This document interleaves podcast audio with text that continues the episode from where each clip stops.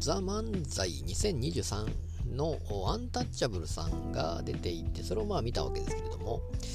えー、っと、まあ、ザキヤマさんが毎回アドリブをやるのかどうかちょっと私はあまりわからないんですが、えー、まあとにかく、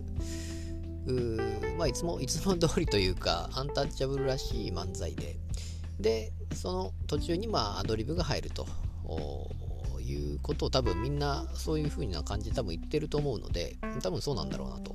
思うんですが、で、その場面っていうのがどこなのかっていうことが、あまあ分かるのかどうか、2人のやり、あのまあ、感じで、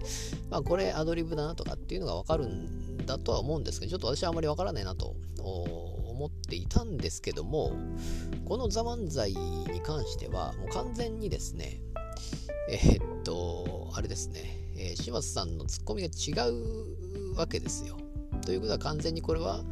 えー、勝手にやりたいようにやっていて、えー、それに対してちょっと間違ったツッコミになっているということだと思うんですけども。というのも多分、見てる側からすると多分まあわかるんですけども、あの、まあ、島津さんのツッコミがそのカニみカニみたいなことして何してんだみたい的な感じだったんですよね。カニかではなくて、なまあそんな感じですよ。で、その感じっていうのは、その見てる側からすると、それは二人羽織だっていうのがなんとなくわかるわけですよ。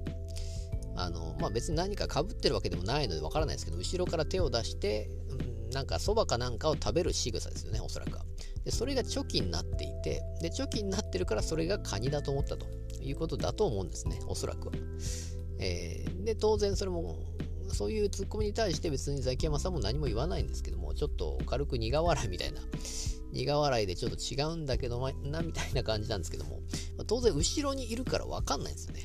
後ろにザキヤマさんがいて二人羽織をしてるかもしれないけど、それが何をしてるのかがわからないわけで。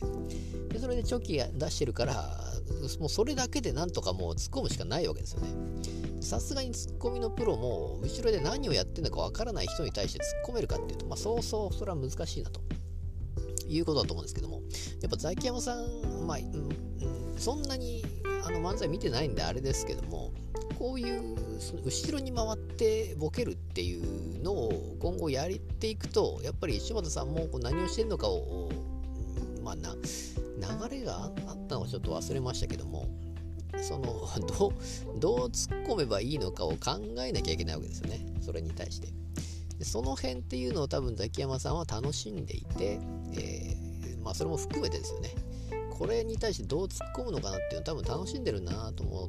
ているとは思うんですけども。でそれをじゃあ柴田さんが見返してあれ二人羽織じゃんという感じに多分なってそこでまた笑いが起こるみたいな感じだと思うんですがまあ、そういうことを多分今後もやっていくんだろうなってなんとなくそれで見て思いまして、えー、で見てる側もそのツッコミが違うのが分かるので、まあ、ちょっとちょっとかあのー、なんていうそれこそ苦笑いみたいな感じかもしれないですけども、まあ、それはそれでなんか面白いような気がするなと思って今後もちょっとやっぱりアンタッチャブルは注目かなと思っております。